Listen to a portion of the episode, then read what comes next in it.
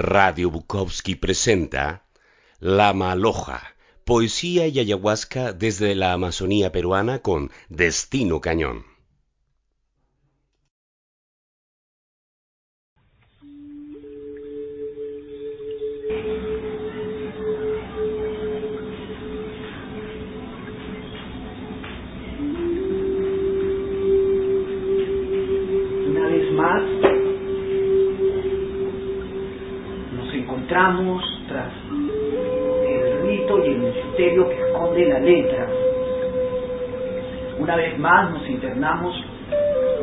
En el maravilloso misterio de lo impredecible, de lo que no se puede calcular.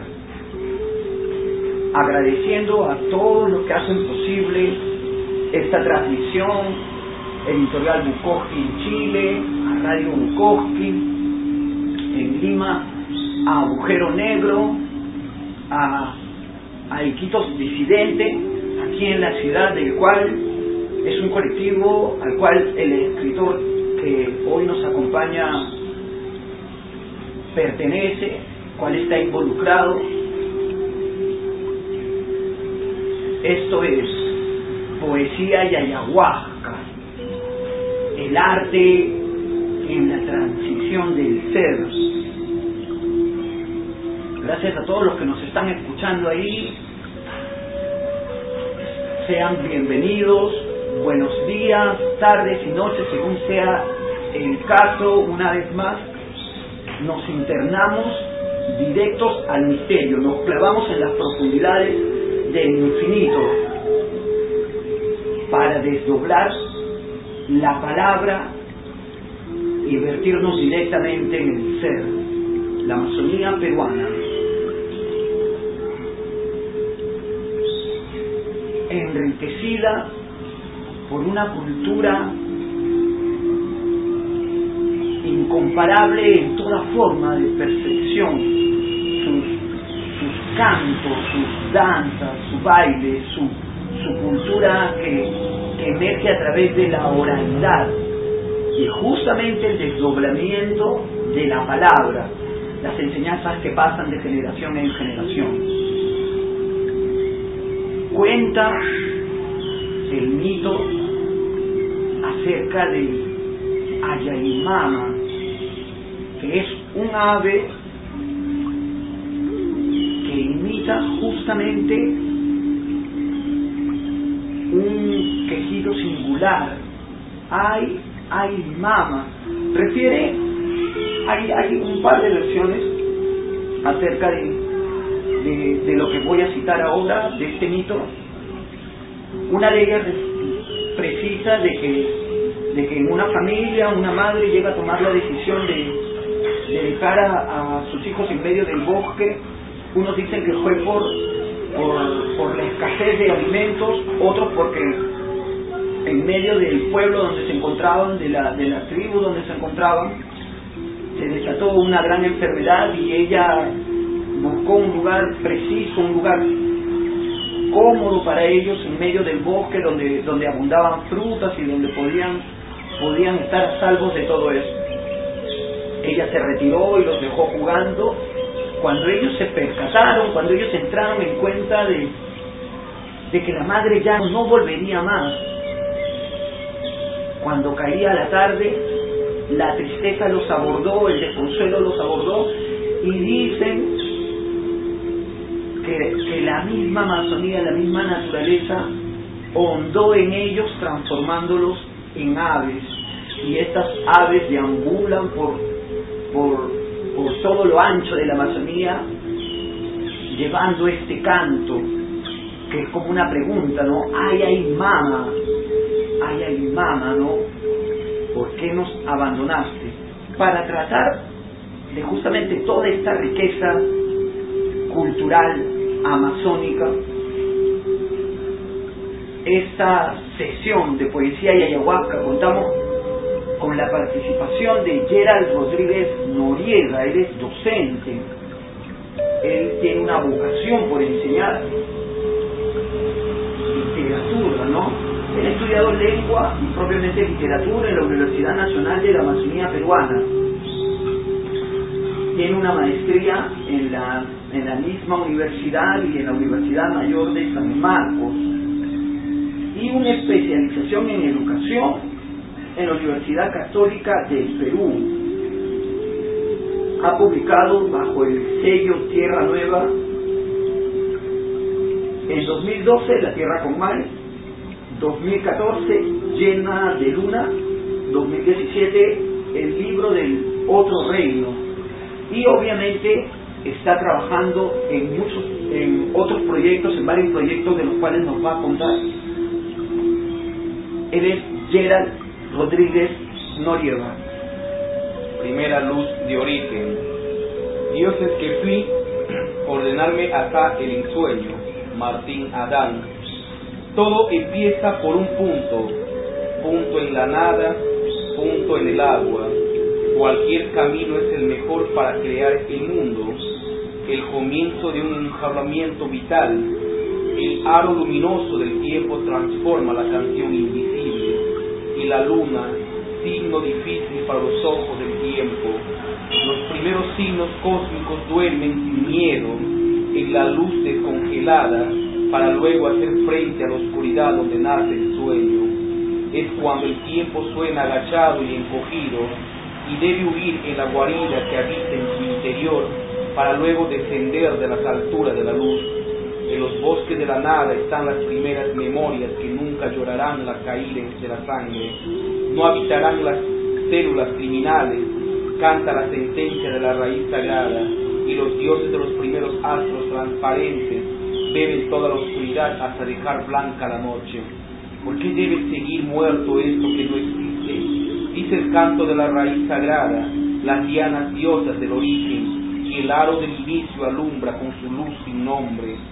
En una luz sé yo el reino transparente, dijo la diosa diana, se entierra el tiempo olvidado del inicio, y el reino transparente fue todos los tiempos.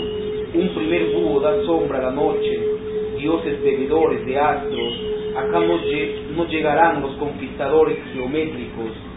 Sentencia el canto de la diosa Liliana, y, los dioses fundan la luz del tiempo y del sol.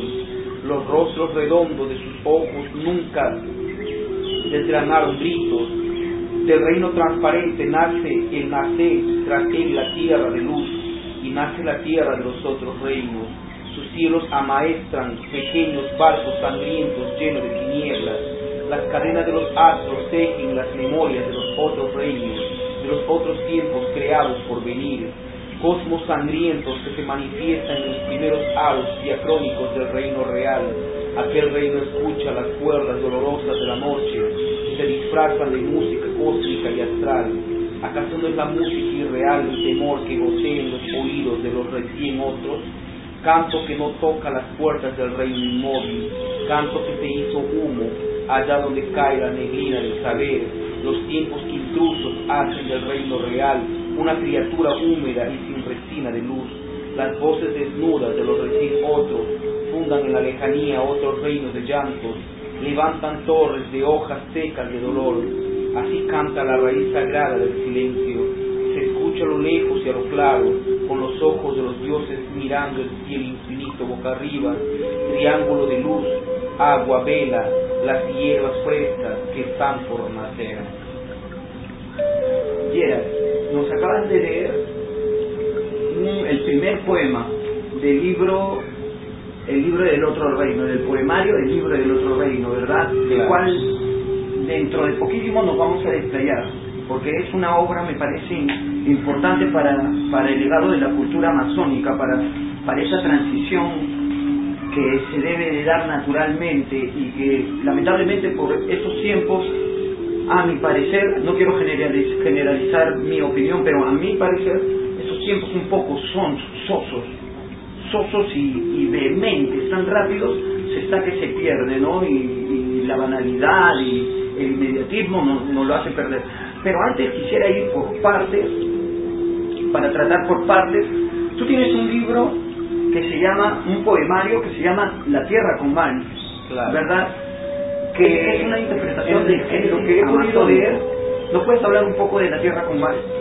La Tierra con Mal en sí vendría a convertirse en un poemario donde intento descifrar el mito de la tierra sin mal. La tierra sin mal es un mito oriundo de la, de la comunidad Cucama, eh, perteneciente de, a los Tupi Guaraní, y esa comunidad siempre ha visto, ha creído y sigue creyendo hasta ahora que mediante la actitud humana se puede llegar a construir una sociedad humana.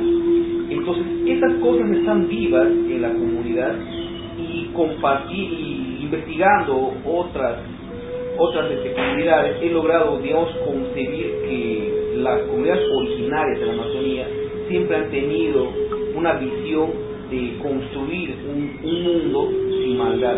Entonces, eh, la tierra comal se vendría a, construir a la contraparte de lo que ha sido esta cosmovisión, de lo que ha sido este mito ¿no? en las comunidades. Y por eso se llama la tierra comal.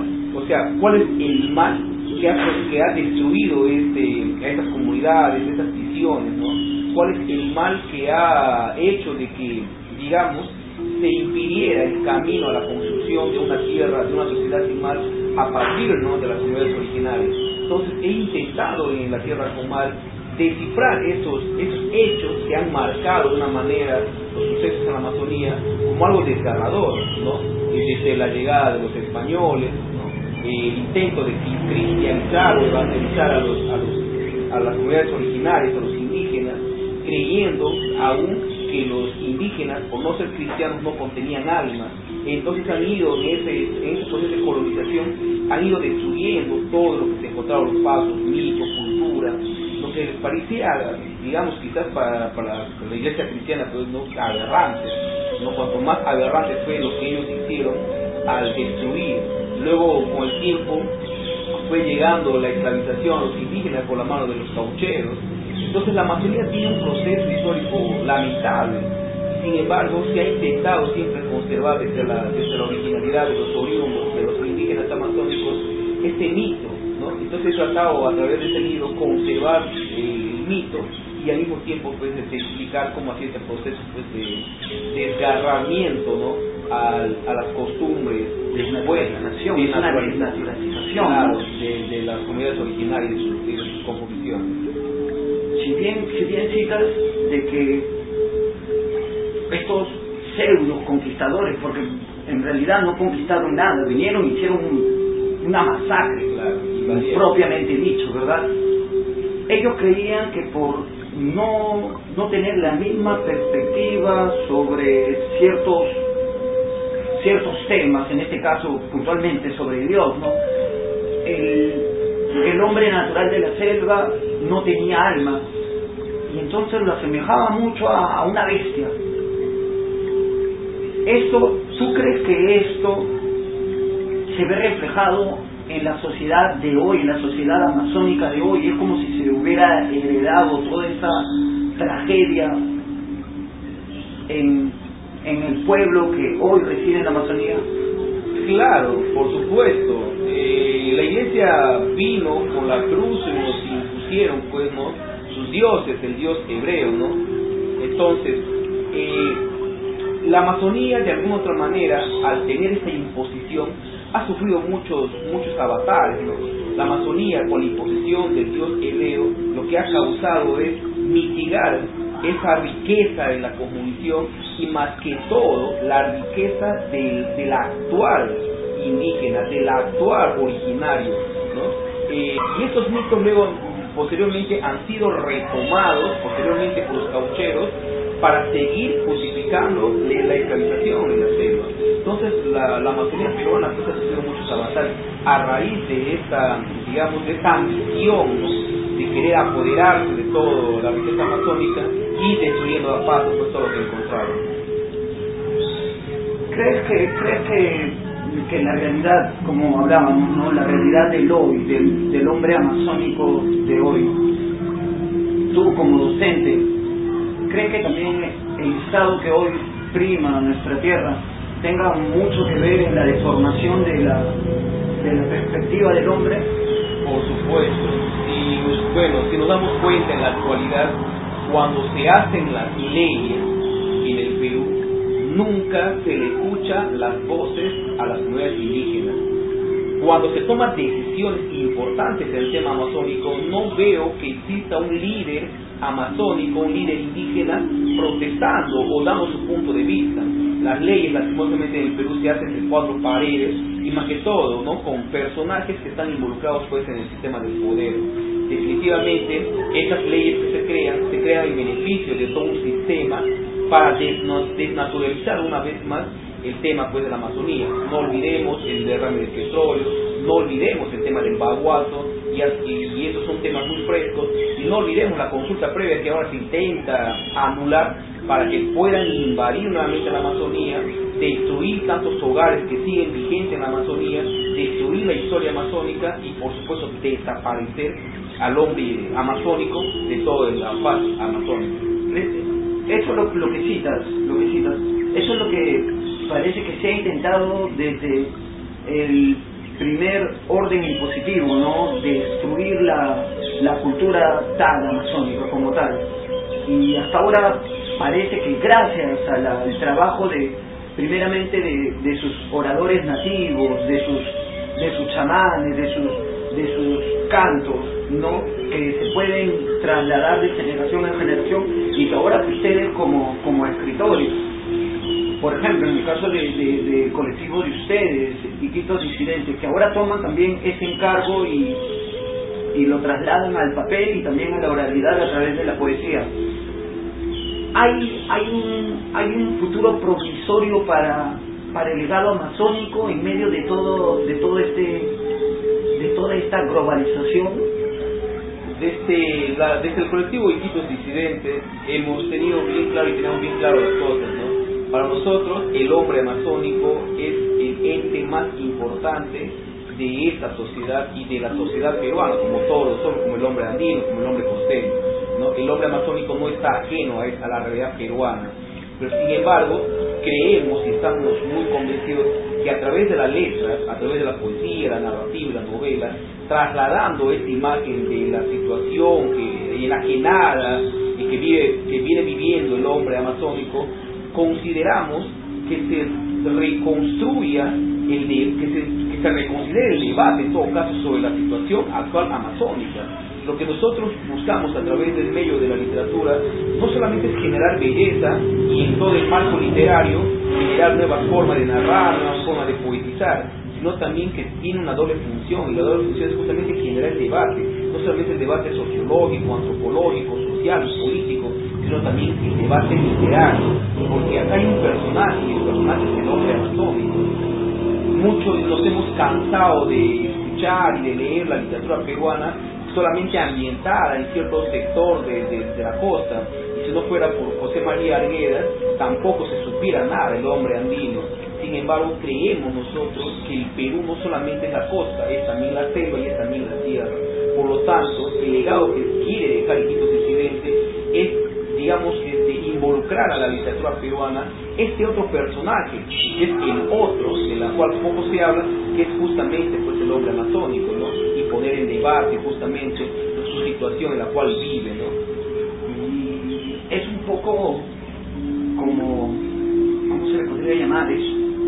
Es un poco trágica la suerte, por así decirlo, del hombre amazónico, porque primero para instalarse en medio de la, de la Amazonía, afronta toda esta todo, todo este medio que es que es no es nada fácil no es nada fácil vivir en una ribera de en la ribera del río ni adentrarse en el bosque ni subsistir a través de él.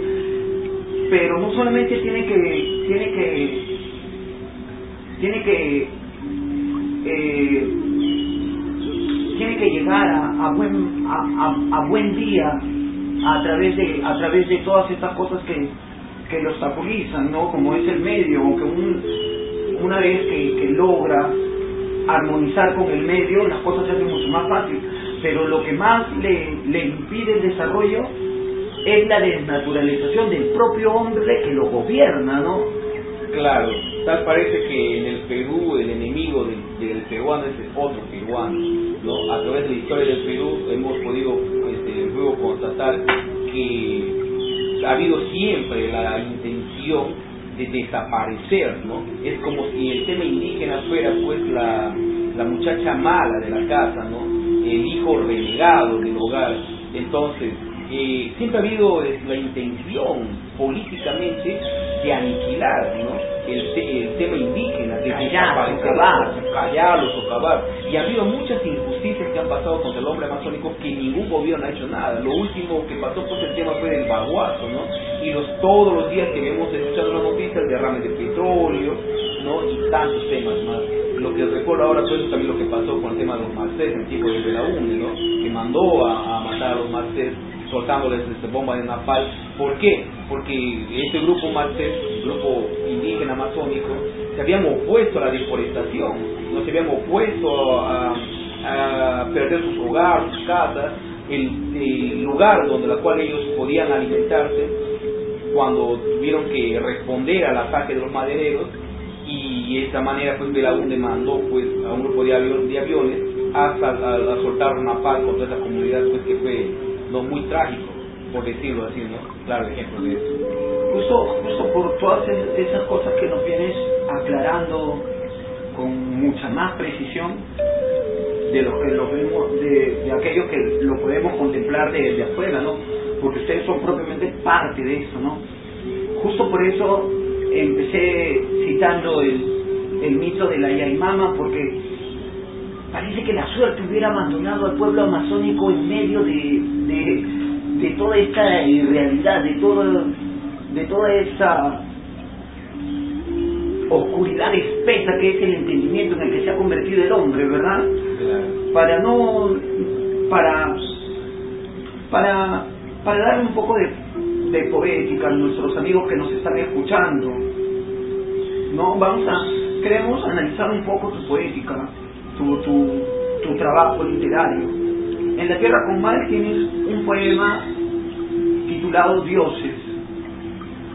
Vamos, vamos a ver, tal, tal vez te cito, te cito unos versos, yo doy lo que creo que es mi interpretación y tú, y tú terminas dándome de verdad lo que quisiste escribir. ¿Te parece? Claro.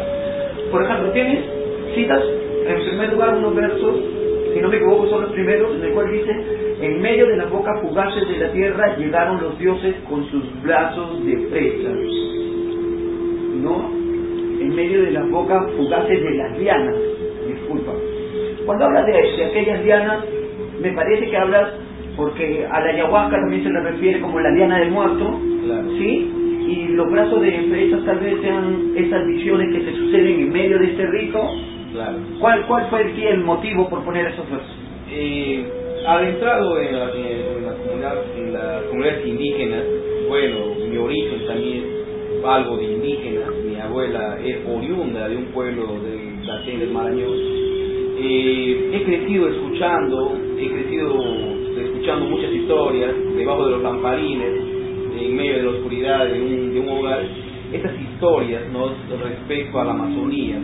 Y siempre me he centrado en querer entender y el entendimiento me llevó a comprender que el ayahuasca no solamente es una bebida no este, alucinógena, sino que para muchas comunidades indígenas, por no decir todas, ven en el ayahuasca un medio no solamente sanador, curador, no es el único medio de transporte para poder conectarse con su propia cultura. El ayahuasca es, digamos, la sangre del entendimiento amazónico no haya tomado ayahuasca, no va a poder de alguna manera entender la Amazonía en su totalidad. Entonces, todas las comunidades indígenas siempre se, acercan al tema de la ayahuasca para poder entender la comunidad, para poder entender el origen de todas las cosas.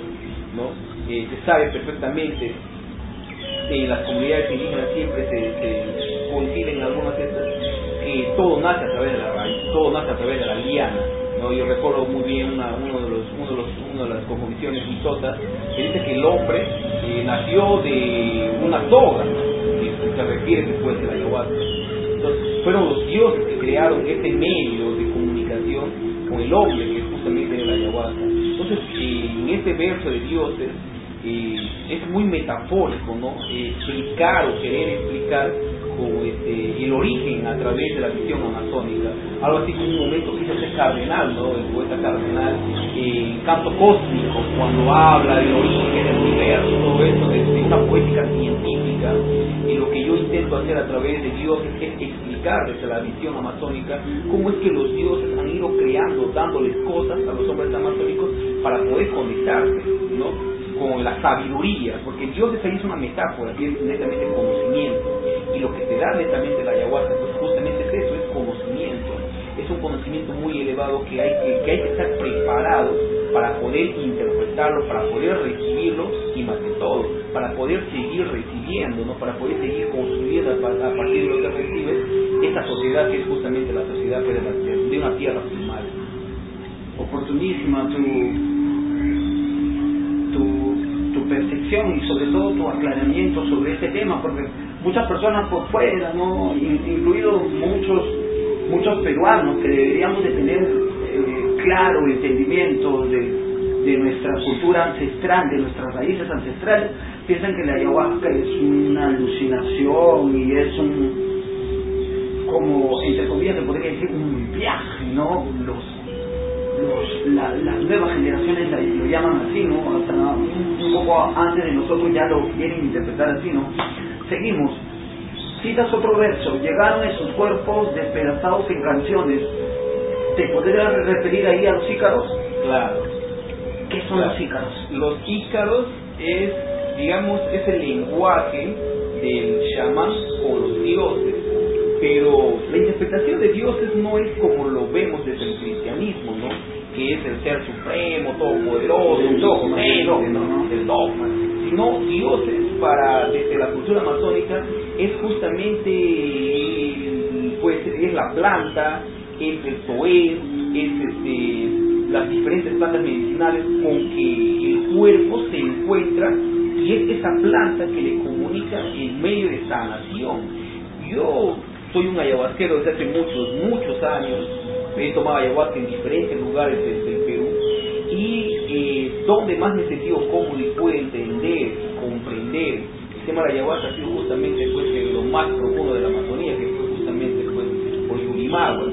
Entonces ahí pude entender que dioses, cuando hablan ellos de sus dioses a través de sus, pícaros, de sus cantos, es, la, es el conectarse con la planta, es conectarse con esa sabiduría aparentemente no es, digamos, no es muy común para muchos explicarse eso. Y algunos dirán, pero ¿cómo es posible que esa planta tenga conocimiento?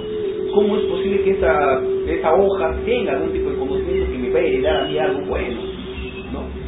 Pero entonces, ¿cómo es posible que, la, que está referido en muchos estudios que la ayahuasca se puede curar de muchas cosas? Y se cura de muchas cosas. Yo he sido un enfermo de epilepsia por cuatro años y a través del sistema de ayahuasca me he curado de epilepsia. Entonces yo doy fe por mí mismo y por mi cuerpo del uso de sanación que ha hecho la ayahuasca conmigo y de esa poder de conexión que tuve ¿no? con, las, con las diferentes plantas que, a través de los ícaros se comunican. Entonces el ícaro es, digamos, la llave que abre la puerta del conocimiento de las plantas. Yes en, otro verso lo siguiente, en otro, en otro verso cita lo siguiente, una multitud de dioses se llenaron de existencia para empezar a luchar con el cuerpo naciente, que seré yo, que serás tú, que será nada ardiendo en la nada. Y mi pregunta sobre estos versos es, ¿será acaso que, que tanto la realidad forma parte de la irrealidad o que somos vacíos y hacia eso vamos? porque eso me respondería a toda esta naturaleza autodestructiva del hombre, el desapego que tiene y su manera tan eficaz por destruirlo todo, ¿no? Claro, eh, para las comunidades originarias, las plantas es parte de su ser, ellos se sienten un elemento único con las plantas, ellos no pueden o no confían en una existencia sin las plantas, no solamente porque son vegetales que los alimentan, sino que a través de las plantas eh, ellos, con, ellos construyen todo el conocimiento humano que ellos tienen y muy a veces, muy increíblemente, conocimiento mucho más avanzado que lo que la misma ciencia puede, este, puede demostrar, ¿no? o ha podido encontrar en todo caso.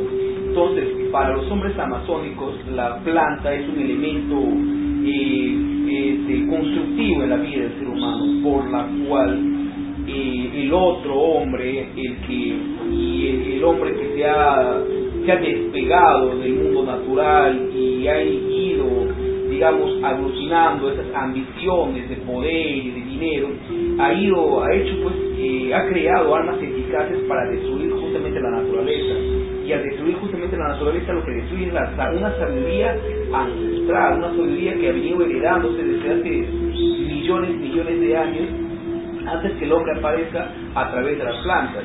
Entonces, el hombre amazónico ha encontrado a través del Ícaro un medio, un lenguaje con las plantas para poder comunicarse y poder recibir la sabiduría. ¿no? Y es todo un ritual inclusive para eso, por la cual, ¿a dónde vamos a terminar? Con toda esta destrucción masiva de la Amazonía, deforestación, contaminación, ¿dónde vamos a parar? ¿Vamos a parar en un mundo más civilizado o vamos a parar en un mundo más incivilizado?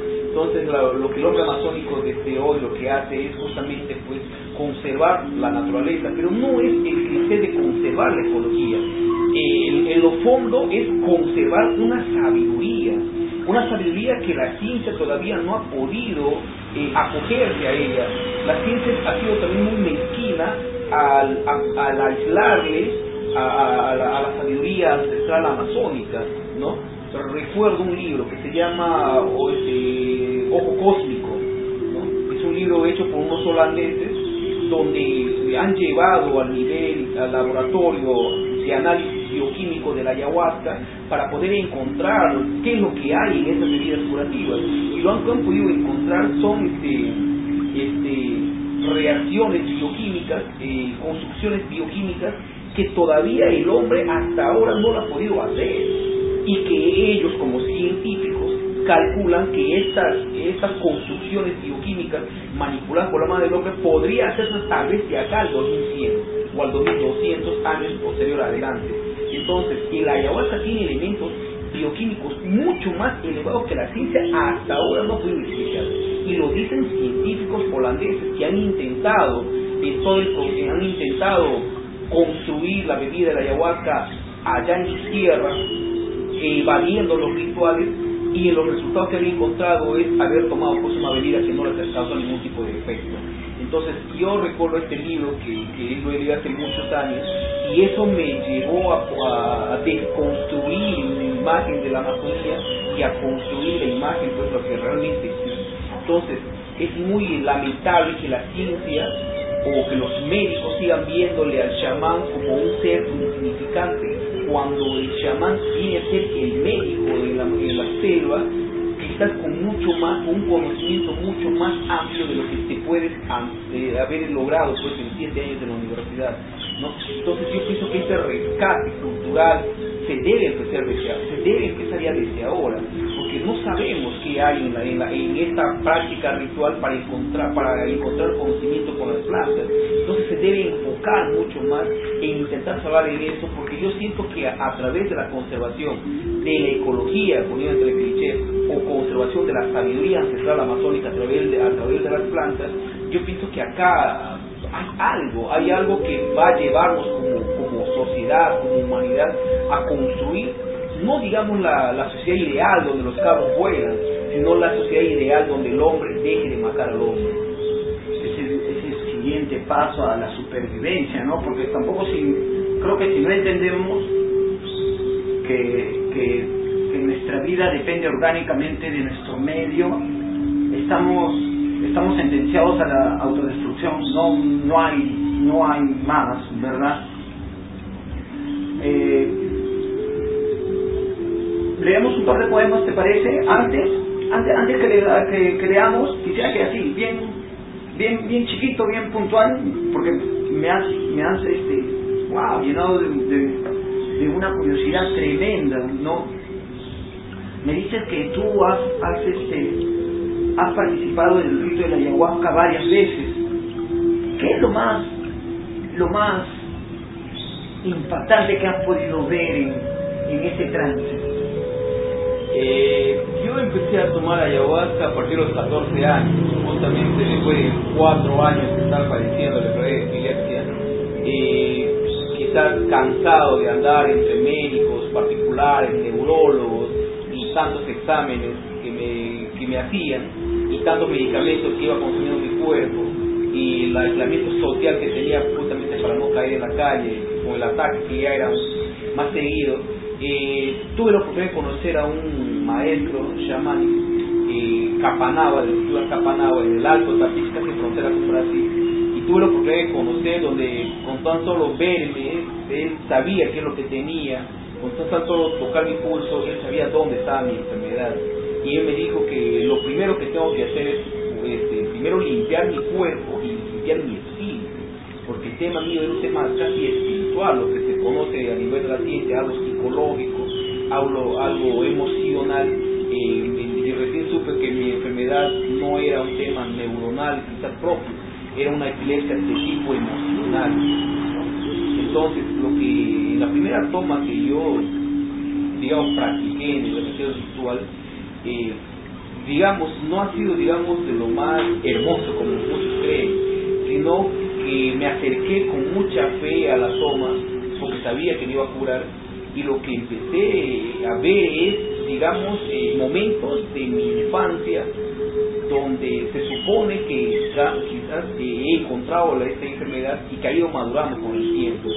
He podido verme a los seis años, he podido ver libros que leía a esa, edad, he podido verme en familia, con los amigos, y he podido verme en ciertas situaciones muy, muy, muy tristes, muy tristes de mi vida familiar, me hizo entender que ahí estaba el meollo y la raíz de todo ese problema. Lo viste, lo vi lo vi como si fuera un verlo, lo, o sea, lo, me sentí en ese momento vivo y a los seis años, o sea, yo con los 14 sentí que había regresado a los seis años y que nadie más estaba a mi lado. Disculpa que te corte.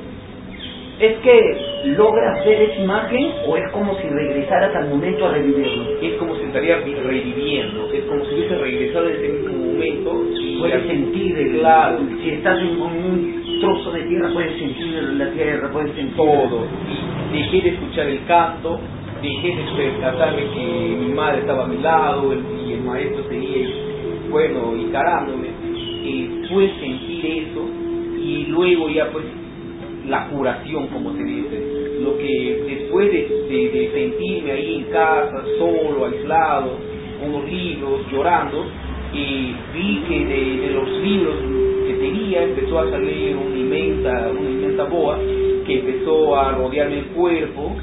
eso me causó un poco de susto, eso me llevó al vómito, me hizo, de, me hizo regresar al tiempo presente y empecé a vomitar, empecé a vomitar y me dijo el chamán este, que si me sentía cómodo con eso, le dije que estaba un poco ya débil y me dijo que la sesión se iba por momento a acabar. Entonces, yo tuve como ocho sesiones de ayahuasca en, ese, en esa temporada.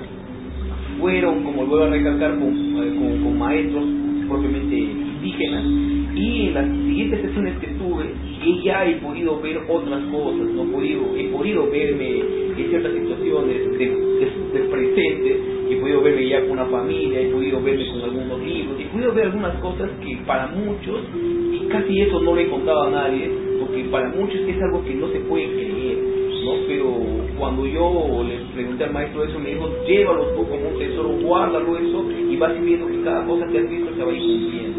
Entonces, el ayahuasca no solamente me ha curado, sino como dice el maestro, me ha aceptado y me ha podido dar cierto conocimiento, que es justamente esto lo que se llama pues intuición, lo que yo jamás he tenido, ¿no? Y ahora pues mi vida cursa en ciertas intuiciones al momento de tomar ciertas decisiones y empiezo pues a, tratar de tomar las mejores decisiones. Entonces siento que la ayahuasca no solamente me ha curado, sino me dado una sabiduría y esa sabiduría que como te decía antes hay que saber interpretarlo saberlo manejar. Saberlo manejar. Entonces, desde ese entonces yo he sido muy practicante de la vida natural, de, de, consumir plantas. ¿Te sanaste de por sí? Me sané.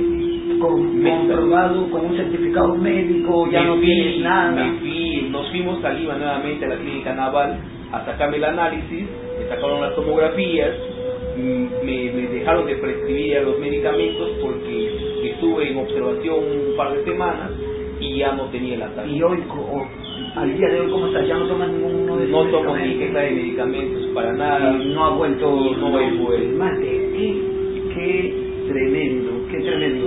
Vamos a leer a un par de poemas, no, no sin antes agradecer una vez más a, a Radio Bukowski, ¿no? Del mundo para el mundo. Gracias por estar transmitiendo toda esta información valiosa a todos los rincones del Perú a través de a través de su portal radio web, ¿no? Editorial Bukowski. Ahí tenemos unos hermanos que son unos locos, están están terriblemente enganchados por por llevar todo este conocimiento, toda esta, no solamente la literatura, sino el- la cultura del hombre, de- del alma misma del hombre a todos los lugares, ¿no? Esta transmisión está llegando a Latinoamérica, Europa creo que posiblemente hasta Júpiter estará llegando. Así que agradecemos increíblemente a, a los hermanos allá, una vez más. Vamos a leer un par de poemas yo quisiera leer uno de mi autoría que se llama El léxico, el léxico de los mendigos. Tú vas a leer, ¿qué poema? Dioses, Dioses. Empiezas tú. dioses.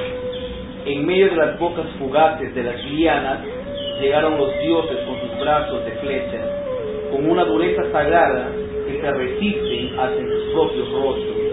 Llegaron con sus cuerpos despedazados en canciones, hasta donde los huesos resultaban todavía dolorosos, donde la tierra se inventaba alegremente para irradiar selvas sobre la nada perdida. Una multitud de dioses llenaron de existencia para empezar a luchar con el cuerpo naciente, que seré yo, que serás tú, será nada ardiendo en la nada. Las yemas de sus bocas se extendieron hasta las aguas, donde se colgaron los pechos circulares. Poco a poco los dioses alzaron la lengua del despojo, quizás por la garganta de, la- de una semilla inútil, y la selva seguía sumergida dentro de los brazos de las lianas que nacieron los ojos de los dioses. El sol luminoso no pasó de ser el eterno pasajero que guarda en su vientre el secreto de la nada y la nada de quienes inventan. Aparecerá la tierra cuando se acerquen los labios nuevos hasta los ojos profundos del deseo. En el agua los cuerpos intactos seguían vacíos, como vidrios que por sus salivas llevaban lágrimas de luz opacadas y heridas. El fragor del vacío aclamó el origen. Los dioses sospechan sus imágenes, calculan sus frentes, quieren mutarse en sus trémulos rostros, vuelan por el cielo de sus cuerpos destellados, deshabitando las orillas de sus mentes abiertas, estampan sus bocas por todos sus hábitats congelados, reúnen todos sus ojos y los reflejan de par en par, sus manos abandonan las costas de sus dedos, mientras que sus lenguas se convierten en laberintos de hielos pestilentes, salen en busca de una solución y ellos se encuentran más complicados que nunca. ¿Quiénes serán entonces los dueños del cosmos?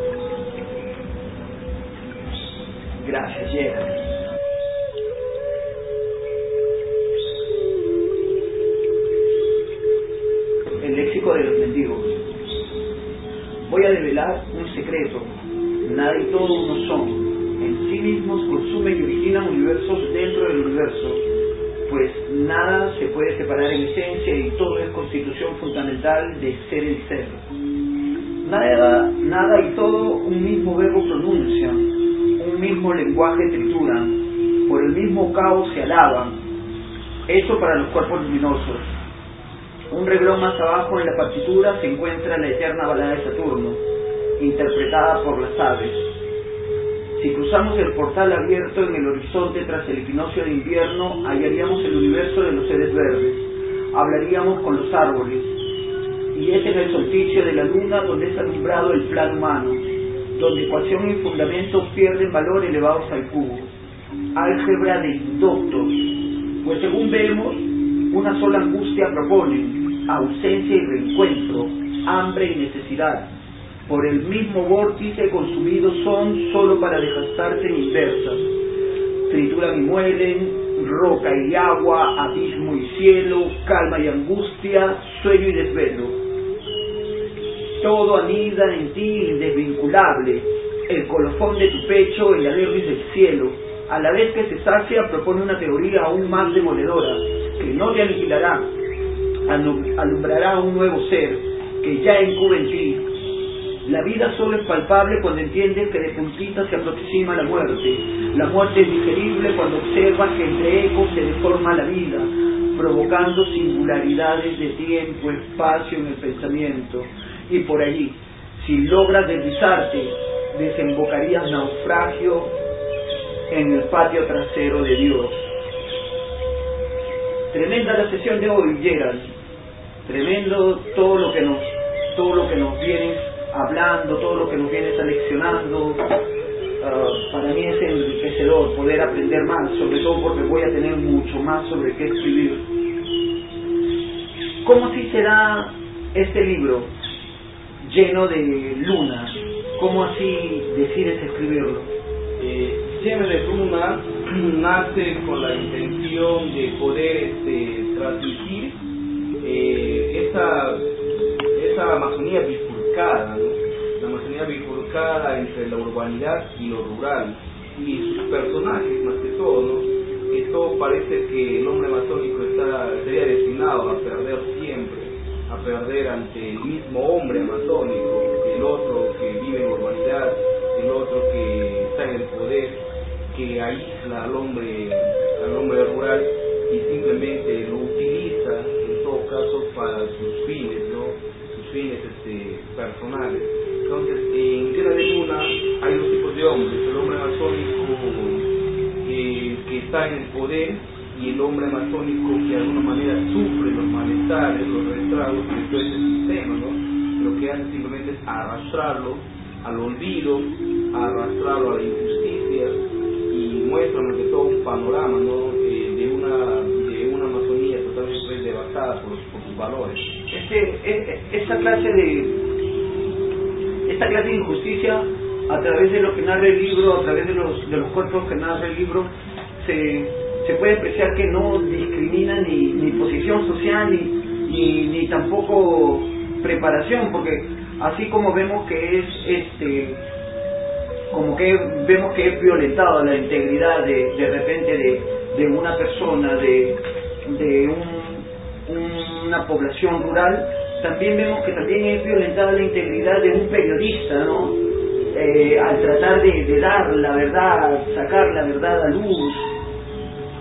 Lleno de Luna es, un, es un libro que es muy interesante para, para poder entender cómo se desenvuelve la sociedad en Iquitos hoy, ¿no? Cómo, cómo está manufacturada por, por la corrupción. Porque mira, una de las cosas que me llamaron la atención cuando, cuando llegué a Iquitos es que es una ciudad hermosa, hospitalaria, tiene, tiene todo para ser una, una gran ciudad en Latinoamérica.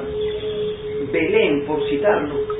Belén debería ser la, la Venecia latinoamericana pero el, el ¿cómo se le podría llamar? La estupidez de las autoridades, no hay otra forma. La estupidez, ¿cómo perdieron el canon minero?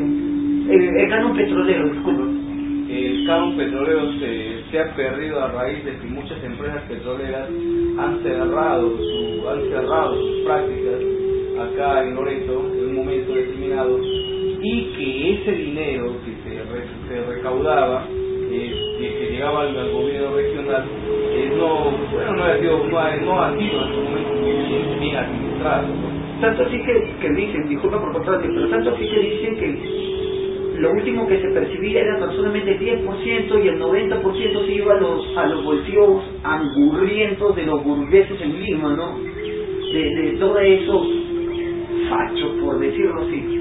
Claro, cuando una empresa petrolera entra a la Amazonía, ¿qué es lo que ofrece? No ofrece ni el 30, ni el 40, ni el 50% de sus ganancias para que queden en Amazonía. Que ofrece es una piscita en tal pueblo, tiene, por decir, si la empresa va a entrar al pueblo X, pues al pueblo X le ofrece una piscita, ofrece puestos de trabajo a los pobladores, un colegio y nada más. Entonces, eso es totalmente pues una injusticia. entonces también parte por dónde, parte también por el Estado que permite que entren, entren esas empresas con, bajo esas condiciones.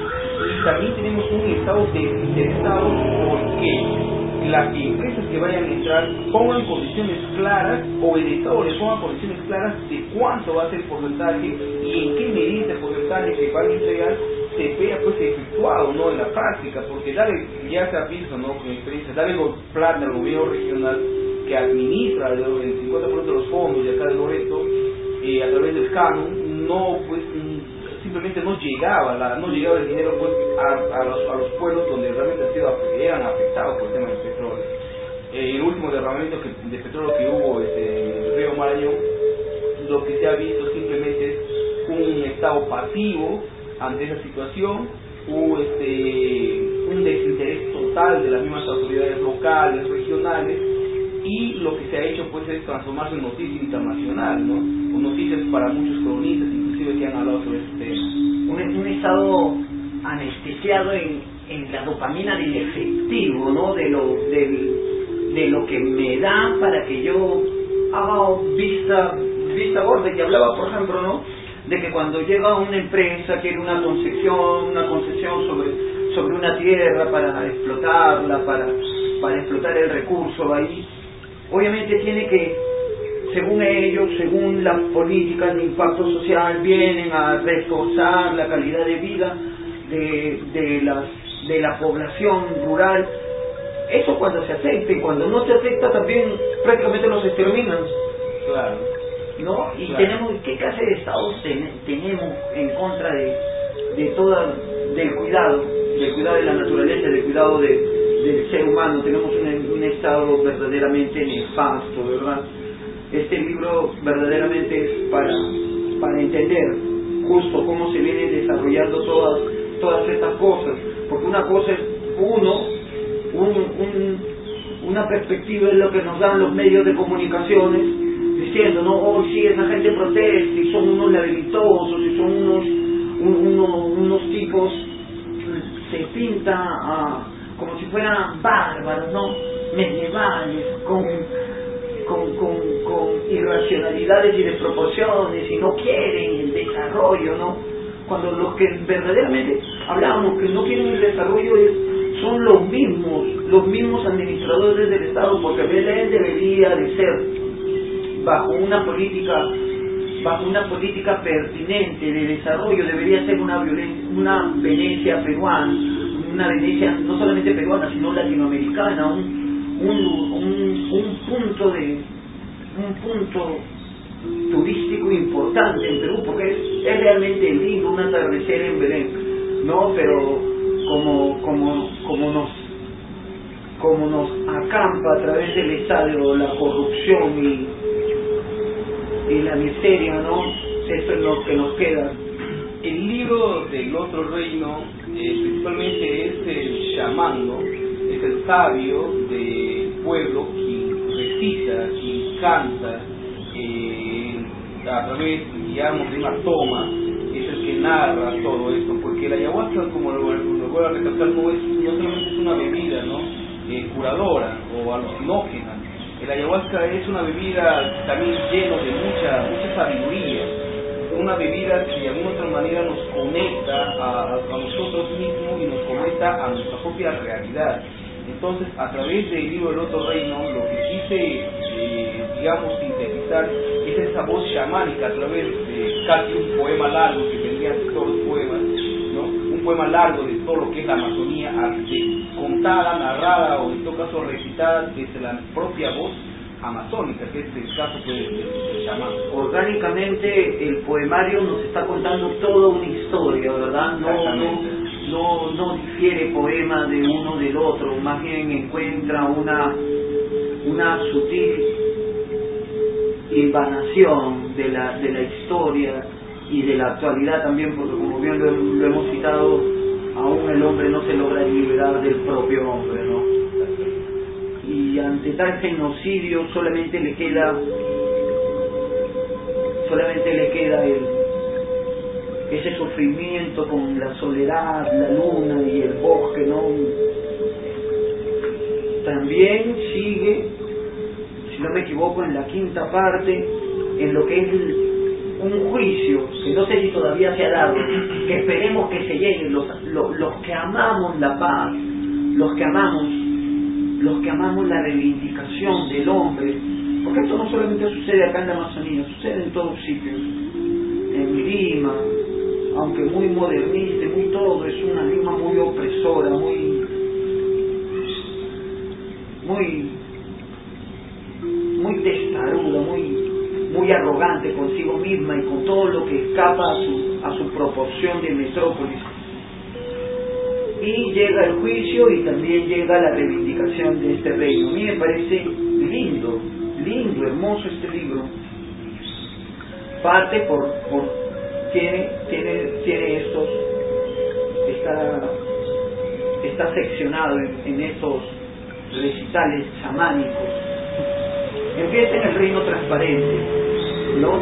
Y allí eh, veo bastante su interpretación de que todo es luz, todo es luz. Habla del árbol de luz, del agua de, de luz, aves de luz, sus poemas, y tratan de enfocarnos ellos, que siempre hemos sido luz. Algo que escuchaba a Tesla en, una entrevista. En una entrevista que dio en sus últimos días. Y él, tremendo, tremendo, al menos yo lo, admiro bastante, la claridad que tenía este hombre.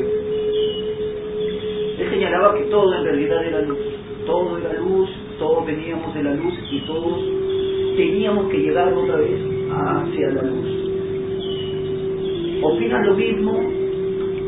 Claro, desde la visión chamánica, desde la visión amazónica del hombre, la luz se convierte en el elemento, digamos, más importante ¿no? de la guía de la vida amazónica. Este, desde el momento que apreció el fuego para el hombre, no solamente ha sido el primer signo para poder transformar el mundo, sino la luz en el, mundo amazónico es, digamos, es una metáfora de la sabiduría. Eh, este primer momento donde todo es luz, es el primer momento donde los, donde los, los, pueblos amazónicos se han originado, se han, originado justamente en esa pureza, ¿no? en esa pureza de valores, en esa pureza de la moral, en esa pureza de, de, lo bueno, entonces esta luz ha sido opacada, como ha ido pasando el tiempo, por las otras civilizaciones que, no cargaban con la misma visión de la luz, del bien y todo esto, que han ido opacando esta visión. Eh, Thomas Eliot, gran poeta inglés, escribió en sus últimos años de vida un libro de poesía muy visionado ya a su cristianismo él confesó que era muy cristiano, inclusive Virginia Woolf lo criticaba mucho por ese cristianismo, digamos, este, obsesivo que, que planteaba en su poesía, ¿no? Pero Virginia Woolf no era poeta, por lo tanto no pude entender la poesía de Thomas Erland Eliot. Pero yo lo que pude analizar en esa poesía de Thomas Eliot es que más que acercarnos al cristianismo, es acercarnos, nos acerca a la luz, a esa, a metáfora de luz que es la paz de, la civilización, que tiene que ser el elemento constructivo, el elemento principal de toda civilización, que es justamente la sabiduría. Algo de esos mismos temas también habla el poeta irlandés, este, este, este, este Thomas Dylan, ¿no? También habla de, esa luz, pienso que la poesía, el tema de la temática de la luz en la poesía no es no, no ha sido algo no es algo original desde la Amazonía, ¿no? sino que en la poesía el tema de la luz ya ha sido trabajado por muy grandes poetas desde mucho tiempo, sino que en este poemario, del libro del otro reino, la luz más allá de ser un elemento temático, la poesía es un elemento temático, vivo de, la, de la comunidad indígena amazónica ellos ven en la luz eh, la sabiduría y, esa luz que, que, se vive, que se transmite a través de las plantas, a, través del, contacto con la naturaleza, es justamente eso, ¿no? la sabiduría. Entonces, yendo por ese camino, puede entender la poesía inclusive de, de Ernesto Carnal y el Santo Cósmico, que la luz, el tema de la luz en la poesía siempre ha sido vista desde ese punto de vista, ¿no? desde una, de una metáfora de la sabiduría y. Para, dar un alcance, un pequeño alcance, porque este libro en verdad me ha costado gran impacto, me ha, llenado bastante de, gratitud. Eh, me gustaría, si me permite, leer un par de poemas del libro. Los, los poemas que quiero leer justo están acá, encendiendo la muerte y yo todos los hombres. Me parecieron, bueno, van a, van a poder escucharlos y ustedes van a poder sacar sus propias conclusiones. Está en, está en el libro del cual referimos, ¿no? El libro del otro reino, en el en el cuarto recital chamánico titulado La hora presente, el poema, el primer poema se titula Encendiendo la muerte. Ahora que me estoy muriendo solo, los dolores del tiempo me libran de las rabiosas heridas canto de paz punzante vuela junto a mis huesos torturados, porque la muerte duele mucho más veces en la boca, mucho más veces en los mucho más veces en los ojos otras veces más en los pobres, en un corazón amador. Ahora que me estoy muriendo solo, no tendré ojos que vivan en las olas del silencio y el dolor, rostros apagando el fuego de mis lágrimas, mi respiración oscura llenando la claridad de la noche. Ya no tendré un dolor escondiéndose en el mundo, pesando más que lágrimas de vida ahora que me estoy muriendo solo, voy volando libre por la corona de lianas de la paz pacificada. Mis manos rozan las dulces gotas de todos los ríos de mi naciente Amazonas. Mi garganta se llena de alas doradas con brillos azules. Ahora siento que la miel de todos los árboles se posan en mis atormentados labios con que quebraba el cielo y que mis pies recorren la mente clara de los bosques del Maquilla, del Pacaya, del Samiria, de todos los bosques que desaté con fuerza de tormenta. Ahora que me estoy muriendo solo, la muerte duele más en algún caserío pobre de la Amazonía peruana, duele más acá, en Belén de Iquitos, en el Lampi de Sarayacu, en alguna casa donde las ollas desertaron de la cocina y donde reina el grito de algún pobre y miserable corazón.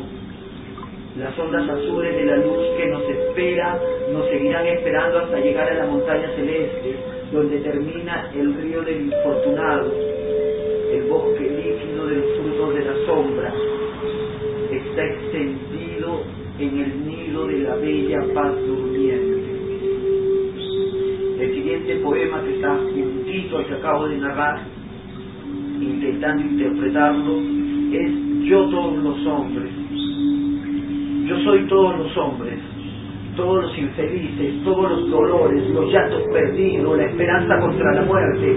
Yo soy todos los pobres, los de boca despeñada que se derriten, los estómagos abismales que se pudren todos los inviernos, las uñas raspadoras de la esperanza de las ollas. Yo soy todos los caí, caínes, todos los ladrones de paz y de pan, ladrones de los frutos horrorosos y perdidos. Yo soy todos los ángeles terrestres, todos los santos cobradores de milagros, rostro de la desdicha, lágrimas sin esperanza, todos los males aventurados y santos de los poderosos. Yo soy todas las ciudades sin escombro, las incumplidas y perdidas leyes, códigos creados para atormentar a justos pobres. Yo soy todos los rostros de la selva loretana, todas las historias de miles rostros peregrinos, invadidos, calcinados, esclavizados y olvidados, aquellos rostros llenos de utilizaciones del poder, aquellos que siempre se defendieron con aquellas líneas geométricas de sus rostros, aquellos miles de rostros cazadores pacíficos de astros, rostros de liana, rostros de bebidas sabias. Yo soy todos los rostros del reino de la esperanza.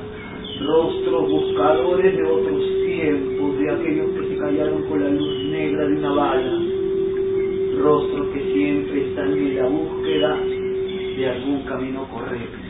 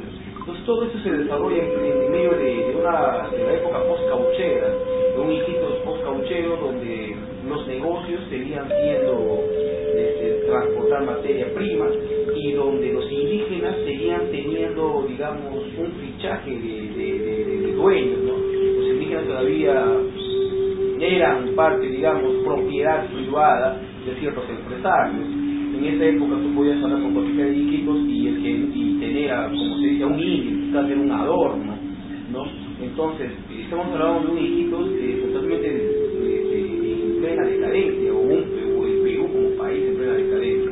Entonces, este, a la par que se desarrolla esto, el padre Hipólito decide hacer una última inversión con un, con un científico que viene desde España y que cree y está convencido totalmente, según todos sus aportes de investigaciones científicas, que en la Amazonía eh, se encuentra la ciudad perdida, el paraíso perdido de Dios, y quiere demostrar eso. Entonces, cuando este español llega a Iquitos, se contacta con el padre Benjamín, con el senador, padre Hipólito, con, con, el empresario, y el, empresario decide hacer su última inversión ahí comprando barcos, mandando indios hacia la búsqueda de ese paraíso, que también tenía un fracaso, como una locura, ¿no? Entonces toda la novela es una, es una, es una metáfora del, de esa época, del declive humano, más que todo es el reflejo de cómo se, de alguna manera se, administraba la vida humana en esa época acá en la Amazonía, que era casi un, un mundo aislado, un punto aislado de todo el país. Eh, tener como propiedad a los indígenas era tan común, tan común, corriente, eh, que bueno, como era como comprar un par de zapatos ¿no? en la época. Entonces, este, la novela trata de reflejar eso, ¿no? Trata de reflejar ese punto decadente del país, del gobierno de Leguía, y trata de, también de reflejar ese punto decadente de lo que ha sido la Amazonía hasta hoy en día. Como todas esas cosas se pudieron normalizar, ¿no? Y se pudieron de ver como, como Claro, era el pan de cada día. Claro, Iquitos era una ciudad muy, no, no, era, no era una ciudad tan aislada, ¿no? Iquitos era una ciudad que estaba conectada al mundo, pero como en esa época aún el esclavismo, aún el, la, la, propiedad la, de indígena como propiedad privada del empresario era tan común, porque todavía existía esa visión de que el indígena, indígena era una especie de, de ser salvaje, bárbaro, ¿no? ¿Y por qué pasa eso en Iquitos por cauchero? Porque en la época del caucho, eh, Julio C. Arana a través de Honflur de Perú en Brasil, en Manaus, Brasil, en Manaus, este, el rey de Castro, Carlos Rey de Castro, publicó un libro en Barcelona justificando la, el trabajo civilizador que hacía Arana con los indios. Y en este trabajo que publicó, este, él explica que los indios, además que no son civilizados, eh, Arana lo que hace a través del trabajo de la extracción del caucho es civilizarlos. Y a través del trabajo darles alma. O lo justifica tan, digamos, tan, no sé, tan patéticamente, tan, no sé, tan brutalmente en este libro, que quiere justificar ante eso, ¿no? Luego ve que Julio. Arana padeció ante la justicia londinense, ¿no? Y, pero ese tampoco, tampoco queda nada. Entonces, esta herencia cauchera es lo que heredaron los caucheros, donde se desarrolla la novela La Trata de las Fronteras, y donde todavía se practicaba la trata de personas como algo tan común. ¿no? Las fiestas de orgías, donde mujeres indígenas eran puestas en la fiesta desnudas para, digamos, la satisfacción sexual de cual, cada uno de los, de los miembros de la fiesta, que asistían a esa fiesta. Era, Iquitos, es, esa, esa, es, eh, lo que se cuenta en es Iquitos de esa época, ¿no? En muchas voces orales y en muchas crónicas que he estado leyendo de la época he encontrado esos datos, ¿no? Eh, como especie de chismes que se contaban entre periodistas, sí, en tal parte, en tal casa, en tal empresario sucedió esta fiesta, ahí estaba el, el consultal, donde estaban fumando opio, donde estaban bebiendo whisky, donde se terminaba en orgías, donde mujeres indígenas, que eran propiedad del empresario, eran pues parte del show, ¿no? De, de, de satisfacer sexualmente. Entonces, Chiquitos tiene toda esta historia, que a través de la novela he tratado una vez más de desnudar, ¿no? Lo que los libros de historia pues no nos cuentan. Todavía, todavía te parece que Iquitos huele a caucho quemado todavía. Por supuesto, y No, no, no, no, se- no, se logra- no nos hemos logrado, porque yo también me siento parte de aquí, no nos hemos logrado de, de esparcir esa, ese humo apestoso de, de caucho. Claro, si no ha sido, después del caucho ha sido la madera, y después de la madera es el petróleo. Aún todavía en muchas comunidades donde están petrolíferos, acá en la Amazonía, salen los trabajadores del petróleo a comprar, como dicen, mujeres en los pueblos, a comprar licor, a comprar mujeres, a comprar criaturas, He a comprar he escuchado historias verdaderamente asquerosas y, y nada dignas de, de repetir. ¿Cómo, ¿Cómo puedes adquirir aún hoy por una caja de cerveza una niña para, para tu propiedad? Como no se logra, no, no logra Iquitos todavía. A eso, a eso me refería con, cuando al inicio te preguntaba si, si no, nos- no se había librado la sociedad de Iquitos de hoy de aquel ultraje que sufrió tanto en el alma como en la como la en la moral, ¿no? Justamente también porque a pesar de que se ve tanto despilfarro del- de, las autoridades, tanta desidia de ellos, también se ve un apaciguamiento brutal, un adormecimiento, como si aún las cadenas pesaran, ¿no? Si aún los, los ladridos de aquellos perros que cuentan, los historiadores que le arrancaban las, los brazos a los, a, a los nativos que intentaban escapar, parece que todavía sigue ahí en medio de en medio del pueblo, ¿no? Un Iquitos que no deja de sufrir todavía su historia. No llega, ha sido pero increíble, increíble.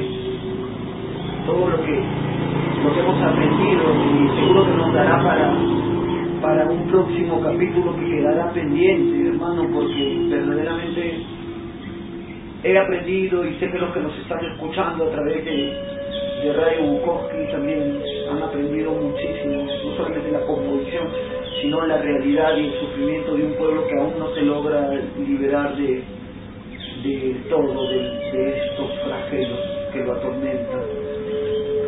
Gerald Rodríguez colabora con, unos diarios de acá de la región, con pro y contra, y acá de Iquitos tiene una columna, Piedra de Sol, crítica y ensayo literario, y del suplemento Lupuna del diario Voces en Tarapoto, de Tarapoto, disculpen, diario Voces en Tarapoto, que sale los días jueves, donde también nos, nos hace reflexionar sobre la literatura, la literatura, ¿no? De, de estos tiempos, como la literatura ya consagrada, seguro de autores, de autores que son ejemplos y hitos para nosotros quienes quieran acercarse, quienes quieran acercarse a este autor que vale verdaderamente la pena ser leído porque se va a aprender muchísimo, pueden contactar con él para adquirir sus libros o para colaboraciones en web portales o en, diarios, revistas y demás. A, las, a los siguientes al siguiente perfil de Facebook, a Gerald Rodríguez Noriega, así como lo pronuncio una vez más, al perfil de Facebook Gerald Rodríguez Noriega y al email Rodríguez Gerald 880 arroba gmail. Él también está sacando próximamente un nuevo, un nuevo libro que va a salir a la luz bajo el mismo sello que apoya tanto a estos, estos tremendos escritores. ¿no? que es Sierra Nueva, bajo el, el nombre de el país de los errantes, ¿no? El país de los errantes. Y bueno, llega, llega, ha sido un placer tenerte aquí. Esperamos una próxima visita, una próxima oportunidad para seguir aprendiendo. Pues muchísimas gracias, este destino, gracias a Radio Bukowski por esta invitación, esta transmisión en vivo a través de la radio. Realmente desde acá, desde la Amazonía, reciban todos los oyentes saludo afectuoso, invitarles a cuando pase esta pandemia puedan visitar Iquitos, puedan conocer más de la Amazonía. La Amazonía es un mundo abierto a todos sus visitantes, una ciudad de Iquitos, una ciudad muy acogedora, y bueno, ¿no? Eh, para cualquier consulta estamos ahí en el Facebook, estamos ahí en el Gmail, y bueno, gracias a todos los que hacen posible esta transmisión, a todos los que hacen posible la edición de este programa y bueno, hasta la próxima Bueno, para terminar quiero terminar ya leyendo un poema ante ti. He llegado ante ti con mis pies destrozados, con una lengua marginada por la historia. He llegado hasta entonces con un pueblo escondido, tanteando las manos de un posible futuro frente guarda las geometrías del cielo. Voy sembrando los granos mojados con mi sangre. He llegado desde siglos valientes y muy lejanos, hasta tu presente destructor más cercano.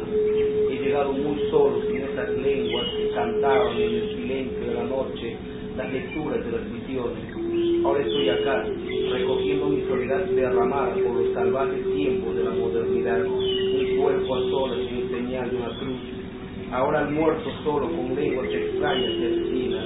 Ahora sueño con los ojos del búho, la tierra sin mal, En quebradas oscuras y contaminadas se han escondido los tiempos de vida con sus horas cantantes. Ahora hay silencio oscuro temblando en nuestro dolor. He llegado ante ti, oh presente, sin lengua cósmica, sin líneas de colores gobernando mi rostro. He llegado ahora simplemente ningún nombre ni sangre, sin ningún ojo de país, con mis manos vacías de verdad.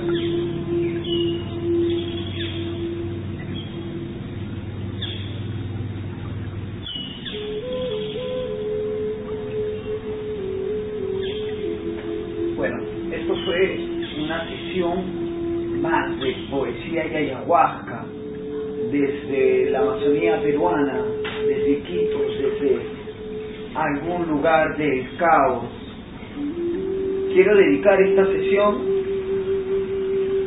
a Juan Pablo Cepirán, mi hermano, ahí en, en Lima. Nunca estamos tan lejos como cuando nos dejamos de pensar. Tú y yo siempre estamos cerca, mi hermanito pequeño, toda la vida agradecimiento especial a Radio Bukowski por, por la oportunidad una vez más de manifestarnos de abrir este portal de tiempo y espacio a través del arte. Agradecimientos a nuestros colaboradores, a Agujero Negro, a, a todos, a Escarcela Uruguaya, a Días Circulares, a Corriente A, que también próximamente los, los tendremos por aquí, a todos, a todos los que enriquecen y de alguna manera nos dan luz a través de las letras. Quien les habla, Destino Cañón, una vez más, desde aquí, ¿no? Desde la Amazonía peruana, gracias a Editores Bukowski, Editorial Bukowski, de Mundo para el Mundo, todas las señales, todas las razas, también se podría decir. No sin antes despedirme, no sin antes, quiero dedicar este poema a Iquitos, porque está escrito para Iquitos. Este poema que se llama Soneto para una cita con la muerte. Es tu noche el vacío póstumo de mi silencio, tus atardeceres el desplome de las desventuras.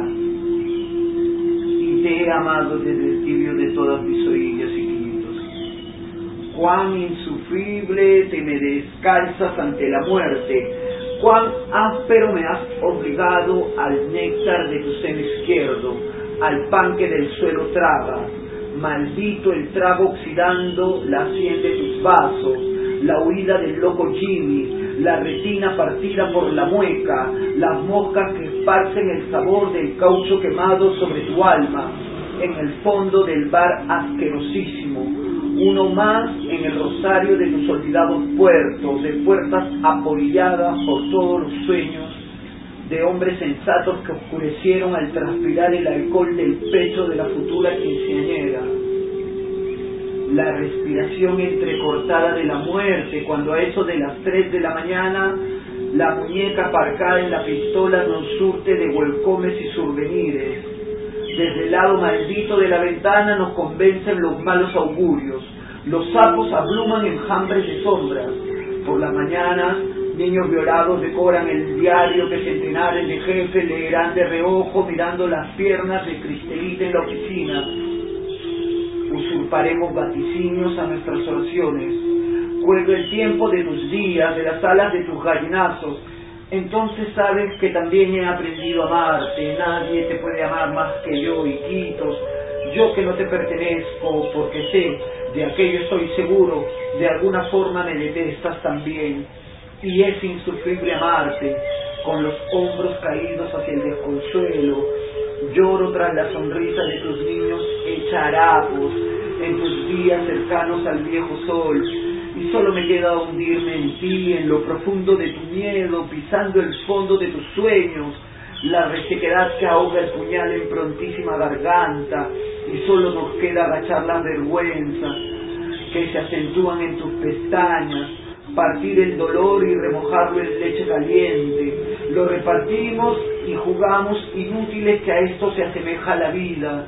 Giramos la ronda con lo que le va sobrando a la incoherencia, sencillos para azules atardeceres, vientos desplazándose sobre el universo paralelo que te consuela, y descendí, me embriagué, me disolví en la, en la resequedad de tu río, en la desdicha de tu angustiado cielo no dudes que yo te he amado, te he amado aún así, con el honor usurpado por tus gobernantes, con el olor al recién de todos tus muertos, con la dignidad violada por tus jueces, con tus pequeños cargando en barco la desdicha y el desconsuelo, azotando sobre sus espaldas el olvido encomendado por el apellido que la algarabía nos negó, y aún así, yo que te he visto indomable y dócil, encaprichada y desnuda, embadurnada en miseria multicolor. Te amo, hijitos. Hay algo en el fondo de tu pecho que me ha robado el alma. Muchas gracias.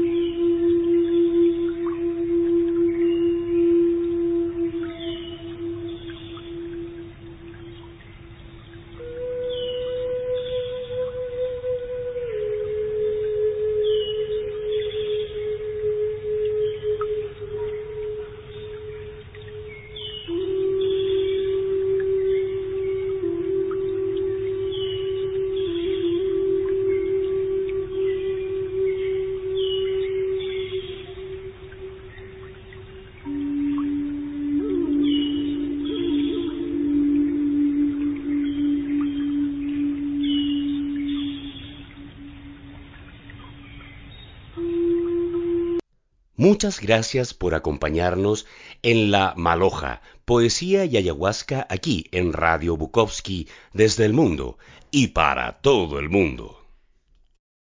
Las opiniones vertidas en el programa recién emitido no necesariamente son compartidas por Radio Bukowski